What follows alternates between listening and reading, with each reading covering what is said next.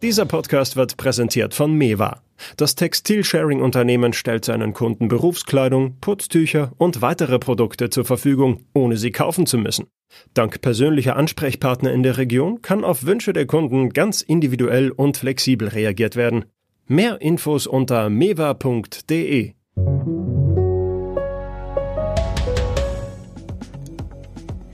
Die Zahlen steigen und damit steigt auch die Nervosität. Wieder mehr Menschen infizieren sich mit dem Coronavirus in Deutschland und in ganz Europa.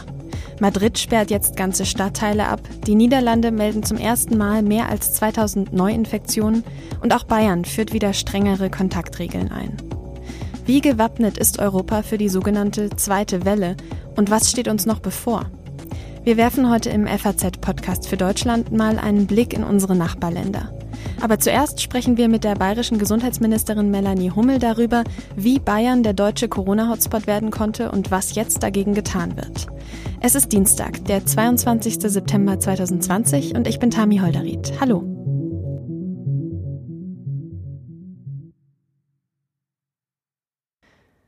Im Sommer hat uns das Coronavirus zumindest gefühlt eine kleine Verschnaufpause gegönnt. Fast war ja wegen der niedrigen Infektionszahlen in Deutschland schon sowas wie Alltag möglich. Natürlich mit Maske, mit Abstand und mit den Hygieneregeln. Aber jetzt haben die Corona-Neuinfektionen gestern gleich in mehreren Städten und Regionen wieder kritische Werte erreicht. Also mehr als 50 Neuinfektionen pro 100.000 Einwohner in den letzten sieben Tagen. Das gilt für den Landkreis Kloppenburg, Hamm, Würzburg und München. Und besonders in München ist die Lage wohl besorgniserregend. Deshalb sollen ab Donnerstag neue Maßnahmen gelten, wenn die Zahl der Corona-Fälle bis dahin nicht deutlich sinkt. Wir müssen alles tun, um Menschenansammlungen zu vermeiden. Und das gilt insbesondere im Bereich des Feierns. Das hat der Münchner Oberbürgermeister Dieter Reiter gestern gesagt. Heute Mittag hat nun auch das bayerische Kabinett mit dem Vizepräsidenten des Robert Koch Instituts über die aktuelle Corona-Lage beraten. Über die Ergebnisse der Sitzung spreche ich jetzt mit der bayerischen Gesundheitsministerin Melanie Hummel. Hallo, Frau Hummel. Hallo, grüße Sie. Man könnte ja fast sagen vom Vorbild zum Sorgenkind. Warum ist denn Bayern aktuell wieder so stark vom Coronavirus betroffen? Ähm, wir hatten einige Reiserückkehrer, darauf waren die letzten Wochen sehr gut auch rückverfolgbar unser Infektgeschehen. Und jetzt merken wir eben, dass es ähm, zum Teil so diffuser wird, dass man eben nicht mehr so gut nachverfolgen kann, äh, wie die Infektketten sind. Und wir merken eben auch, dass wir gerade da, wo viele junge Menschen beieinander sind, ähm, wir eben mehr an Ausbruchsgeschehen haben. Und es ist auch so, dass wir natürlich auch viel Testungen durchführen und dadurch aber sehr frühzeitig diejenigen entdecken können, und dann eben auch sehr wichtig ist, die Ketten schnell zu durchbrechen und das ist das, was wir auch weiterhin tun. Was wollen Sie denn jetzt aber noch zusätzlich unternehmen, um die Corona-Zahlen in Bayern wieder zu senken? Ähm, für uns ist es wichtig, dass wir ähm, lokal Maßnahmen ergreifen. Das heißt eben, wir wollen einen zweiten Lockdown äh, verhindern. Ähm, deswegen, es geht darum, dass eben auch ähm, Schulen, Kindergärten, ähm, dass ähm, möglichst lange auch das öffentliche Leben, die, die, ja, das Arbeitsleben auch aufrechterhalten werden kann und dass wir hierfür aber Maßnahmen äh, regional, lokal äh, benötigen. Das heißt eben zum Beispiel, wenn in einer Stadt wie München oder auch in Würzburg eben die Zahlen nach oben schnellen, dass dann hier reagiert wird. Dass ähm, zum Beispiel, wie viele Menschen dürfen sich treffen? Wir sagen bisher in ähm, zehn Personen in der Gruppe, dass man das wieder halbiert auf fünf, ähm, dass man sich überlegt, dass es an gewissen öffentlichen Plätzen eine Maskenpflicht gibt, wo man eben doch näher beieinander steht, ähm, dass man überlegt, hier ähm, gewissen ähm, Alkoholausschank ähm, ähm, ab einer Zeit zu begrenzen und, und, und. Dann sind es Maßnahmen, die lokal entsprechend getroffen werden. Also es sind jetzt keine Maßnahmen konkret für ganz Bayern geplant bislang. Nein, nicht für ganz Bayern, sondern immer da, wo eine Kommune, ein Landkreis, eine Stadt ähm, diese 50 ähm, Infizierte pro 100.000 Einwohner überschreitet, dass man gerade an diesen Stellen wirklich reagiert, ähm, aber auch schaut, wo ist denn, wie ist denn das Ausbruchsgeschehen? Ist es äh, ganz konkret in nur einem Seniorenheim oder bei einer Erntehelferbetrieb? Ähm, dann kann man vielleicht auch sagen, da brauche ich nicht große Maßnahmen drumherum. Aber wenn ich merke, dass es doch diffuser in der Bevölkerung hinein ist, wenn man nicht mehr so genau weiß, ähm, wer könnte noch betroffen sein, dann ist es eben notwendig, dass hier diese Maßnahmen ergriffen werden. Mhm. Sie haben vorher selber schon die Reiserückkehrer angesprochen und Ministerpräsident Markus Söder warnt ja auch immer wieder vor einem zweiten Ischgl-Moment. Wie ist das denn dann mit dem Winterurlaub dieses Jahr? Ist der damit quasi abgesagt? Jetzt muss man erstmal ähm, schauen, wie sich die Zahlen auch weiterentwickeln. Ähm, aber auch hier wäre ich doch ähm, zurückhaltend. Ähm, und äh, wir haben ja die ähm, Ergebnisse in ähm, Frühjahr gesehen, wo eben auch damals nach den Faschingsferien doch wir einiges hatten, was auch zurückkam. Und man muss halt immer auch genau überlegen, wohin man reist. Aber wenn man die Zahlen jetzt um uns herum sieht, wie hier in Frankreich, Spanien, auch Tschechien, die Zahlen einfach steigen, auch innerhalb Europas, ist es sicherlich ähm, nicht reiseempfehlenswert, dorthin zu gehen. Hm. Lassen Sie uns mal kurz auf München blicken, die erste deutsche Metropole, die die Corona-Grenzwerte überschritten hat. Erst am Wochenende wurde ja kurzfristig beschlossen, ein Bundesligaspiel dort doch ohne Zuschauer stattfinden zu lassen. Stattdessen gab es dann aber Ärger um einige FC Bayern Vereinsfunktionäre, die eng und ohne Mundschutz auf der Tribüne zusammensaßen. Was bedeuten solche Bilder denn in der aktuellen Situation? Ich glaube, es ist wichtig, dass wir uns im Verhalten ähm, eben immer überlegen, dass man natürlich eine gewisse Vorbildfunktion auch hat. Und gerade der FC Bayern, ähm, die ja ähm, irrsinnig viele Fans auch haben, für viele ein Vorbild sind, ähm, ist es natürlich wichtig, auch hier diese Vorbildfunktion ähm, zu erfüllen, auch wenn es vielleicht durchaus in Ordnung gewesen ist, aber, aber es ist trotzdem im Moment so ein Bild, wo man so nah beieinander sitzt, ähm, sicherlich nicht das, was in die Zeit passt. Es gab am Wochenende zwar keinen Live-Fußball, aber dafür gab es in München viele Wiesenersatzfeiern. Die Münchner Wirte bieten außerdem die Wirtshauswiesen an. Wie beurteilen Sie denn solche Festlichkeiten mit Blick auf das aktuelle Infektionsgeschehen? Ähm, wenn man sich anschaut jetzt äh, bei der Wirtshauswesen, dann ist es ja da so, dass es äh, von den Gastronomen veranstaltet wird. Also es ist auch eine große Verantwortung hier bei den Wirten, ähm, dass man eben auch die Hygieneregeln einhält, dass ähm, eben geguckt wird, wie ist Abstand, wie ist die Maskenpflicht, ähm, habe ich auch von denjenigen, die da sind, entsprechend die Namen und, und, und. Ähm, wir sehen aber im Moment, ähm, dass vor allem im privaten Bereich, wo gefeiert wird, Ausbruchsgeschehen da sind. Also von daher ist es wichtig, auch hier Maßnahmen zu ergreifen. Und das ist das mit den Regelungen, wie es jetzt München vorhat und wie wir es für ähm, eben diese regionalen Hotspots in Bayern vorhaben, ähm, ähm, sind es genau diese Maßnahmen, die dort greifen sollen. Was man ja auch sieht, ist, dass vor allem junge Menschen im Moment zu den Corona-Infizierten gehören. In Bayern ist derzeit jeder zweite neue Corona-Infizierte ein junger Erwachsener. Wie könnten Sie denn diese Generation, ich sag mal, mehr mitnehmen in Bezug auf die Corona-Maßnahmen? Ich glaube, das ist ein ganz wichtiger Punkt, dass wir hier in der Kommunikation mit den jungen Menschen noch stärker werden, noch mehr erklären, weil natürlich gerade junge Menschen ähm, im Moment ähm, sich gerne treffen, gerne ähm, auch feiern, miteinander in Kontakt sind. Das muss ja nicht immer die ausgelassenste Party sein, das kann auch ein ganz normales ähm, Treffen sein, wo man einfach ähm, miteinander quatscht, miteinander zusammensitzt und ähm, dass wir hier eben darauf hinweisen, erstens mal ist es wichtig, dass ich von diesen möglichen Ausbruchsgeschehen eben dann nicht die ältere Bevölkerung betroffen wird, wo es häufig sehr schwere Verläufe und Todesfälle geben kann, aber dass gleichzeitig auch bei jungen Menschen es nicht so ist, dass selbst wenn sie jetzt im Moment ähm, relativ wenig verspüren, vielleicht nur ein bisschen Abgeschlagenheit, ein paar Tage Unwohlsein, dass es aber Spätfolgen geben kann ähm, und dass man das nicht unterschätzen darf. Wir hatten heute auch dazu, haben die Experten uns berichtet, ähm, dass es eben hier auch junge Menschen gibt, die dann einen großen Leistungsabfall Monate später auch immer noch verspüren. Ähm, und dem gilt es auch vorzubeugen und darüber zu informieren. Mhm. Jetzt ist aktuell das Wetter ja fast in ganz Deutschland meist noch gut und ziemlich warm. Viele Menschen können sich noch viel draußen aufhalten. Wenn die Zahlen aber jetzt schon so hoch gehen, mit welchem Gefühl blicken Sie denn auf den Herbst und vor allem den Winter? Ja, das macht uns schon Sorge, dass ähm, im Moment schon die Zahlen ähm, hochgehen.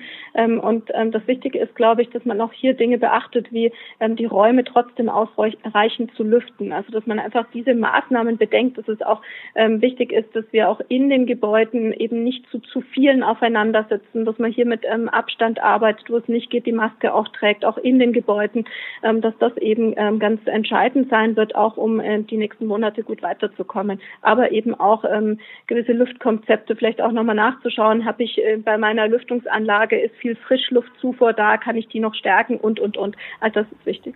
Und mit welchem Gefühl blicken Sie persönlich auf die nächsten Monate? Ich muss sagen, einerseits ähm, freue ich mich, wie viele Menschen nach wie vor gut mitmachen und sehr verantwortungsvoll damit umgehen. Ähm, und ähm, dass wir aber weiterhin schauen müssen, ähm, dass unsere Maßnahmen dort, wo es notwendig ist, auch greifen. Und von daher von der Gefühlslage momentan ähm, etwas ähm, besorgt, aber weiterhin auch zuversichtlich, dass wir hier in der Pandemie doch möglichst gut weiterkommen. Das sagt die bayerische Gesundheitsministerin Melanie Hummel. Vielen Dank, Frau Hummel. Ja, dass die Zahlen jetzt schon wieder so nach oben schießen würden, das haben wohl die wenigsten erwartet. Es wurde ja immer gewarnt vor der zweiten Welle im Herbst und im Winter, aber schon jetzt im Spätsommer schaffen die Corona-Neuinfektionen in vielen Ländern in Europa neue Negativrekorde. Wir blicken nun zuerst nach Spanien. Von dort kamen ja im Frühling immer wieder schlimme Nachrichten. Hohe Fallzahlen, hohe Todeszahlen. Das Land war hart vom Coronavirus getroffen und hat dann auch hart dagegen durchgegriffen. Fast nirgendwo in Europa war der Lockdown im Frühjahr so strikt wie in Spanien. Das hat kurz geholfen, aber jetzt steigen die Fallzahlen wieder rapide an. Besonders in Madrid scheint die Situation regelrecht außer Kontrolle zu geraten. Unser Korrespondent Hans-Christian Rössler ist vor Ort in Madrid und kann uns direkte Eindrücke schildern. Hallo, Herr Rössler. Hallo, guten Tag. Herr Rössler, die Regierung hat jetzt für einige Viertel in Madrid eine Art neuen Lockdown beschlossen. Welche Regeln gelten denn jetzt dort? Der neue Lockdown gilt nicht für ganz Madrid. Madrid ist ja nicht nur die Hauptstadt Spaniens, sondern zugleich auch eine autonome Region mit fast sieben Millionen Einwohnern, ähnlich äh, wie ein deutsches Bundesland. Von diesen sieben, knapp sieben Millionen Einwohnern sind im Moment nur etwa 900.000 oder etwas weniger als 900.000 betroffen. Sie dürfen seit Montag in den nächsten zwei Wochen ihre Viertel nur verlassen, wenn sie zur Arbeit, zum Arzt oder zur Schule gehen. Dafür müssen sie eine Art Sondergenehmigung vorweisen. Natürlich in einer Großstadt wie Madrid, das wäre in Berlin ähnlich, lässt sich ein Viertel nicht abriegeln. Mhm. Also es wird punktuelle, es gibt punktuelle Kontrollen. Die Leute sind nicht eingesperrt, sie sind dazu auf, angehalten, in ihren Häusern zu bleiben. Ich wohne in einem ganz anderen Stadtviertel Dort, dort hat sich eigentlich seit äh, Montag nichts geändert, aber die Madrider Regionalpräsidentin hat äh, erst heute wieder gesagt, dass äh, diese Ausgangsbeschränkungen ähm, jederzeit ausgeweitet werden können, je nachdem, wie sich die Fallzahlen entwickeln. Mhm. Die klingen ja auch schon wieder sehr streng, diese Ausgangsbeschränkungen, und die sorgen auch für Ärger, wenn ich richtig informiert bin. Genau die Madrider, die Menschen äh, in den Vierteln, die davon betroffen sind, ähm, äh, empfinden die Maßnahmen als ungerecht, denn diese Regeln gelten vor allem oder treffen vor allem ärmere Arbeiterviertel im Süden der Hauptstadt. Ähm, und die Menschen, die dort wohnen, fühlen sich schon längere Zeit von der Regionalregierung und von den Politikern vernachlässigt. Ich muss dazu sagen, in Madrid äh, regiert seit langem die konservative Volkspartei im Süden äh, sind eher die Hochburgen der Linken. Im Süden, in den Vierteln, die jetzt auch betroffen sind, leben auch sehr viele Einwanderer. Die Menschen, die dort leben, und das haben sie am Sonntag auch in Demonstrationen deutlich gemacht, klagen darüber, dass man sie zu Sündenböcken gemacht hat. Ähm, viele leben dort in beengten und prekären Verhältnissen. Sie beschweren sich darüber, dass, dass äh, die Politiker sich um ihre Viertel lange Zeit nicht gekümmert haben. Aber gleichzeitig muss man sagen, dass natürlich auch die Lebensverhältnisse im Süden der, der Hauptstadt auch dazu beigetragen haben, dass sich, in, dass sich Corona in diesen Wohnvierteln etwas stärker ausgebreitet hat als anderswo. Dort hat man eben Fallzahlen von mehr als 1000 pro 100.000, was, äh, was man nicht ohne Antwort lassen kann. Mhm. Die Neuinfektionen in Spanien waren ja nach diesem strengen Lockdown im Frühling, ich habe es vorher schon angesprochen, mal fast bei Null. Warum ist denn jetzt ausgerechnet Madrid zum neuen europaweiten Hotspot geworden? Also ich glaube, man kann nicht sagen, dass die Neuinfektionen äh, bei Null waren. Es gab einen deutlichen Rückgang, haben Sie vollkommen recht, ähm, als am 21. Juni der sogenannte Alarmzustand, dieser Ausnahmezustand aufgehoben worden, worden ist. Äh, nach dem Lockdown war die Lage in Madrid bis August deutlich besser natürlich als im Frühjahr und äh, man konnte sich Hoffnungen machen, dass sich die Lage stabilisiert. Im Frühjahr, äh, wie Sie sagen, war Madrid schon einmal ein europäisches Epizentrum der Pandemie. Aber man hat leider den Eindruck, dass trotz dieser schlimmen Erfahrungen, die viele Menschen auch bis heute traumatisieren, dass die Madrider Regionalregierung vor allem zu wenig getan hat, um sich für die zweite Welle vorzubereiten. Epidemiologen und andere Fachleute werfen den Politikern vor, sie hätten die Einschränkungen des Frühjahrs zu schnell gelockert. Jetzt haben wir über Madrid gesprochen, aber wie sieht's denn in den anderen Regionen von Spanien aus? Ähm, gut, die neue Welle, über die wir reden, hat längst das ganze Land erfasst. Äh, sie begann schon im August in Gegenden wie Aragon, in Katalonien. Später folgte das Baskenland und dann auch die Balearen mit Mallorca. Das mhm. hat ja auch in Deutschland viel Aufmerksamkeit erregt. Äh, Aufmerksamkeit erregt. Anfang September dann die Kanaren, auch ein beliebtes Urlaubsgebiet.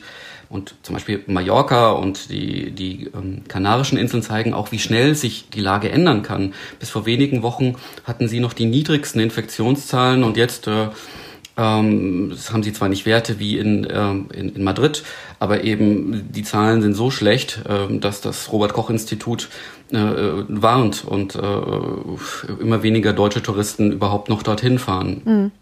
Also ist in Spanien die zweite Welle quasi schon voll da. Haben Sie denn das Gefühl, dass das Land aus dem Frühling, aus den Erfahrungen vom Frühling gelernt hat? Was wird jetzt anders gemacht? Äh, in, in der Tat, die, hier das wird nicht mehr diskutiert, ob es die zweite Welle ist oder der Anfang oder sondern Spanien steckt mitten in der zweiten Welle. Gleichzeitig aber ist die Lage mit der ersten Welle nicht vergleichbar. Im Frühjahr wurde Spanien einfach unvorbereitet von Corona überrollt. Ähnlich wie Deutschland oder Italien, ne? noch schlimmer. Mhm. Natürlich hat man seitdem dazugelernt und die Lage ist eben nicht vergleichbar. Und das konnte man sehen. Also auch trotz der Lockerungen ähm, gilt im ganzen Land jetzt äh, schon seit August die Maskenpflicht. Also wenn man aus der Wohnung geht, praktisch äh, setzt man seine Maske auf. Gleichzeitig wird deutlich mehr getestet als im Frühjahr. Und trotz aller Defizite, die ich vorhin erwähnt habe, funktioniert die Früherkennung die Nachverfolgung natürlich besser. Also daran kann man sehen, man versucht daraus zu lernen. Also haben Sie das Gefühl, das Land ist auch besser gewappnet jetzt für diese zweite Welle? Ja, es, es gibt natürlich, es gibt Ressourcen, aber äh, wie, sie, wie sich zeigt, gerade in, in Madrid, ne, wo man eigentlich vielleicht hätte mehr tun mhm. müssen, reichen sie nicht aus. Es reicht personell nicht aus. Die Tatsache zum Beispiel, dass in Madrid mittlerweile äh, für die Nachverfolgung der Kontakte Soldaten mithelfen. Ähm, das ist in anderen Landesteilen auch so, zeigt halt, dass in den letzten zwei, drei Monaten zu wenig getan worden ist. Gleichzeitig gibt es Maßnahmen, äh, Madrid ist ja ein Beispiel dafür, also lokale, regionale Ausgangsbeschränkungen, keine Ausgangssperren, die gab es auch vorher in anderen Regionen. Also ne, man versucht da flexibler zu sein, schneller mhm. zu reagieren als im Frühjahr, weil großes Ziel, einen nationalen Lockdown will man vermeiden, so gut es geht, weil der hätte katastrophale Folgen für die spanische Wirtschaft. In den Niederlanden haben diesen Sommer viele Deutsche ihren Urlaub verbracht und auch zuletzt waren besonders die Küstenorte noch beliebte Spätsommerreiseziele. Einige Touristen sind allerdings in der letzten Woche dann mit der Nachricht aufgewacht, dass auch Teile der Niederlande jetzt als Corona-Risikogebiet gelten. Die Corona-Zahlen, die steigen dort nämlich schon seit einiger Zeit. Am Montag wurde ein neuer Höchststand erreicht, 2215 neue Fälle. Und damit haben sich zum ersten Mal seit Ausbruch der Corona-Pandemie überhaupt mehr als 2000 Menschen pro Tag in den Niederlanden neu angesteckt. Wie das Land damit umgeht, das weiß unser Niederlande-Experte aus der Wirtschaftsredaktion, Klaus Max Smolker. Hallo, Herr Smolker. Guten Morgen, Frau Holderried. Herr Smolker, weiß man denn, woher jetzt dieser Anstieg der Fallzahlen kommt? Gedränge, die Kneipen sind voll. Die Gastronomie setzt nach Ansicht äh, mancher die Vorschriften nicht äh, so durch, wie es sein soll. Es gibt äh, illegale Feste. In Beverwijk war jetzt äh, dieser Tage die Rede von einem größeren in Rotterdam, in Groningen. Größter Infektionsherd bleibt, bleiben die Haushalte, die privaten Haushalte. Aber generell gibt es den äh, Trend in den dicht bevölkerten Regionen äh, ist das Problem virulenter. Deswegen sind es auch die beiden Provinzen im Westen des Landes, Süd- und Nordholland, die Sie angesprochen hatten, die jetzt als Risikogebiet deklariert sind. Wahrscheinlich auch nicht zufällig besonders dicht bevölkerte Provinzen. Mhm. Aus den Niederlanden sind ja im Frühling so richtige Horrornachrichten ausgeblieben. Wie gehen die Niederländer denn generell mit der Pandemie um? Generell zählt der Appell an die Eigenverantwortlichkeit.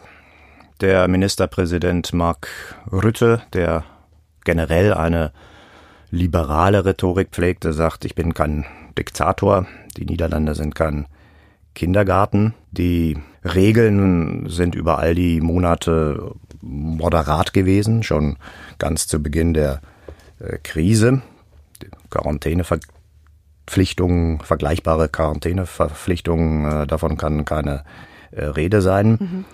Die eine Hauptregel, die man hat, Abstand 1,5 Meter, das ist die Hauptbotschaft. Jetzt, wo die Infektionszahlen aber doch so deutlich nach oben gehen, wurden die Regeln ja auch verschärft. Welche Regeln gelten denn jetzt in den Niederlanden? Das war jetzt am Freitag eine Verschärfung, die angekündigt worden ist, die aus konkreten Regeln, also nicht viel Nennenswertes äh, gebracht hat. Was in den Niederlanden auffällt, auch als äh, Reisender, wenn man aus Deutschland kommt, ist der Gebrauch der Maske. Die wird im öffentlichen Nahverkehr benutzt. Dort ist sie verpflichtend. Dort wird auch drauf geachtet. Äh, putzigerweise übrigens auch auf der Fähre oder auf den Fähren, in denen man in den in der in der in der Metropole Amsterdam äh, zu den Nordteilen äh, der Stadt gelangt, aber eben nur im öffentlichen Verkehr. In den Geschäften keine Maske, in der Bibliothek äh, keine Maske. Jetzt am Freitag, da kam Ministerpräsident Rütte mit einer durchaus alarmierenden Botschaft.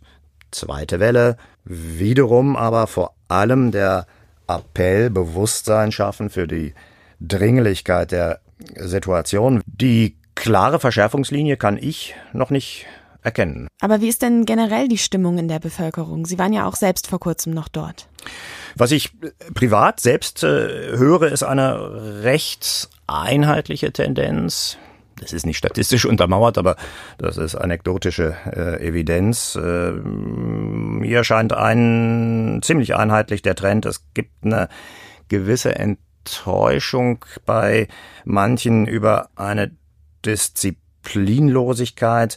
Mm, zu viele Leute würden äh, mangelnde Verantwortung an den Tag legen, die Eigenverantwortung der Leute, an die ja gerade explizit äh, appelliert wird, äh, die trage nicht.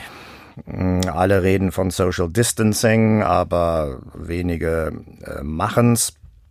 Vor allem diese zentrale, mantraartig vorgetragene Regel Abstand halten, die werde zu schlaff befolgt. Das ist ein genereller Trend. Es gibt die Meinung, äh, die Regierung habe sich zu optimistisch gezeigt Anfang des Sommers. Mhm. Äh, zu Beginn des Sommers wurden die Regeln aufgewichen und äh, vielleicht sei die Botschaft zu sehr gewesen. Wir haben es im äh, Griff müssen. So die Frage, müssen die Leute wirklich massenweise in den Urlaub äh, fliegen?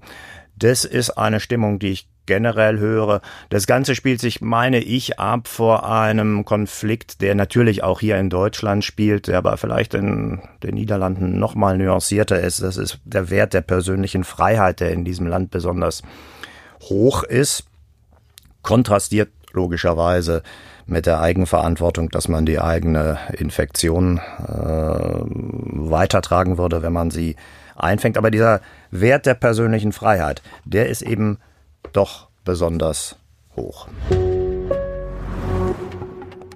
Die Österreicher, die hatten im März ziemlich schnell das öffentliche Leben eingeschränkt und damit haben sie die erste Welle der Virusverbreitung auch ganz gut in den Griff bekommen. Aber Österreich hat dann auch recht schnell wieder geöffnet und viele Maßnahmen zurückgefahren. Jetzt gehen die Neuinfektionen auch dort wieder deutlich nach oben. Die Hauptstadt Wien ist seit Mittwoch letzter Woche Corona-Risikogebiet. Bei mir am Telefon ist jetzt der FAZ Österreich-Korrespondent Stefan Löwenstein. Hallo, Herr Löwenstein. Guten Tag aus Wien. Herr Löwenstein, ich habe es gerade schon gesagt, Wien, wo Sie jetzt sitzen, gilt als Risikogebiet. Wie ist denn die Situation vor Ort? Also in der Tat hat nicht nur das Deutsche Auswärtige Amt Wien als Risikogebiet erklärt, sondern auch zum Beispiel die niederländische Regierung und schon vorher die Schweiz. Tatsächlich ist es so, dass in ganz Österreich die Ansteckungszahlen deutlich nach oben gegangen sind in den letzten Wochen. innerhalb von Österreich ist Wien ein absoluter Schwerpunkt. Was merken Sie davon in der Stadt? Es gibt die Einschränkungen, die im Prinzip im ganzen Land gelten. Die Regierung hat eine sogenannte Ampelschaltung für einzelne Bezirke in Österreich eingeführt, mit denen eine Differenzierung erreicht werden sollte. Das hat aber nicht geklappt. Daraufhin wurden für ganz Österreich zum Beispiel Sperrstunden auf 1 Uhr festgelegt. Das hatten wir schon mal im Frühjahr. Die gelten auch für private Feiern in öffentlichen Räumen, also in Lokalen. Auf die Weise haben nämlich so manche Clubs die Sperrstunde bisher umgangen, indem einfach es zur geschlossenen Veranstaltung erklärt wurde. Mhm. Es gibt Maskenpflicht in allen Einkaufsläden und auch in der Gastronomie müssen die Kellner wieder Masken tragen. Die Gäste müssen Masken tragen, wenn man zum Platz geht. In Deutschland kennt man das, in Österreich war das zwischenzeitlich etwas gelockert. Gleichzeitig gab es jetzt gestern Berichte davon, dass ein Wiener Krankenhaus keine weiteren Covid-Patienten annehmen kann. Kommt das Gesundheitssystem jetzt schon an seine Grenzen? Das ist noch nicht absehbar. Das österreichische Gesundheitssystem ist im Prinzip gut aufgestellt, hat viele Krankenhausbetten, auch viele Intensivbetten, mehr als meist Nachbarländer, auch mehr als Deutschland. Jetzt ist eines in Wien ähm, durch einen zufälligen Schwerpunkt an die Kapazität gekommen, aber das heißt noch nicht, dass in ganz Wien da ein Chaos herrschen würde. Mhm. Wo tatsächlich ein Chaos herrscht, ist beim Testen. Die Teststrategie geht in Wien nicht auf. Die Wiener Behörden kommen nicht hinterher mit dem Bemühen äh, zu testen, einzudämmen und Cluster zu identifizieren. Heute hat der österreichische Bildungsminister deswegen zum Beispiel angeboten und zusammen mit dem Wiener Gesundheitsstadtrat vorgestellt, dass an Schulen inzwischen mobile Testteams mit Gurgeltestsätzen vorbeikommen, wenn irgendwo ein Verdachtsfall ist, um die Sache abzukürzen, um zu verhindern, dass tagelang äh, Schulen und Klassen lahmgelegt werden, wenn ein Verdachtsfall aufgetreten ist. Mhm. Wien ist der österreichische Hotspot, aber die Infektionszahlen, die steigen ja im ganzen Land. Was ist denn die Strategie der Österreicher gegen diese zweite Welle? Man versucht es bislang immer noch mit ausgiebigen Testen, äh, Cluster zu identifizieren, die Verbreitung einzudämmen.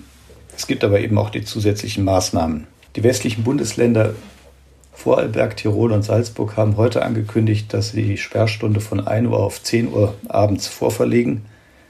Das dient dazu, vor allem ausufernde Feiern einzudämmen, bei denen große Gefahr besteht, dass das Virus verbreitet wird. Und die Regierung hat, die Bundesregierung hat auch schon empfohlen, dass andere Länder sich das zum Vorbild nehmen sollten. Damit wurde besonders auf Wien gezielt. Aber in Wien ist das natürlich ebenso unpopulär wie anderswo. Und im Oktober wird gewählt in der Hauptstadt. Gibt es denn irgendeine Lehre, die man aus dem Frühjahr zieht? Gibt es irgendwas, was man jetzt grundsätzlich anders machen will als damals im Frühling bei der ersten Welle? Man will definitiv versuchen, durch schnelle Reaktionen auf Corona-Verdachtsfälle und durch Maskenpflicht, äh, Auflockerungsbestimmungen und dergleichen verhindern, dass man die Tourism den Tourismus wieder runterfahren muss. Das wäre wirtschaftlich für Österreich eine Katastrophe. Am Tourismus hängt je nach Rechnung bis zu einem Viertel der, des Inlandsprodukts. Und wenn die ausländischen Gäste wegbleiben, dann sind natürlich die ganzen Unternehmen schwer getroffen. Das heißt, es gibt Konzepte für den Winter jetzt, äh, Après-Ski-Bars nicht mehr zu ermöglichen, Auflockerung in Gondel und Lokalen äh, vorzuschreiben. Es gibt die Beschränkung für private Veranstaltungen in öffentlichen Räumen auf zehn Personen. Auf die Weise versucht man Sicherheit herzustellen und zumindest einen Rest an Tourismus zu retten im Winter. Denken Sie denn, dass das realistisch ist, eine Skisaison, einen Winter in den Bergen? Ich denke, technisch ist das schon machbar. Es wird natürlich eine Einbuße nicht zu vermeiden sein, weil eben weniger Leute kommen können. Im Sommer hat man gesehen, dass die Übernachtungszahlen in den ländlichen Gebieten in Österreich sehr gut waren. Die Auslastung war sehr gut. Der Tourismus kam auch international aus Deutschland, kamen mhm. viele Gäste, die sonst vielleicht weiter weggeflogen wären. Aber es steht und fällt natürlich alles damit, dass überhaupt die Leute nach Österreich kommen insbesondere die Deutschen, die 40 Prozent der Übernachtungen ausmachen normalerweise. Und wenn das nicht möglich ist, weil Österreich zum Quarantäne- oder Risikogebiet erklärt wird, dann wird die Tourismusindustrie auch durch die Finger schauen. Das war's schon wieder vom FAZ Podcast für Deutschland. Heute am Dienstag, den 22. September 2020. Mein Name ist Tami Holderried und ich wünsche Ihnen eine gute Zeit.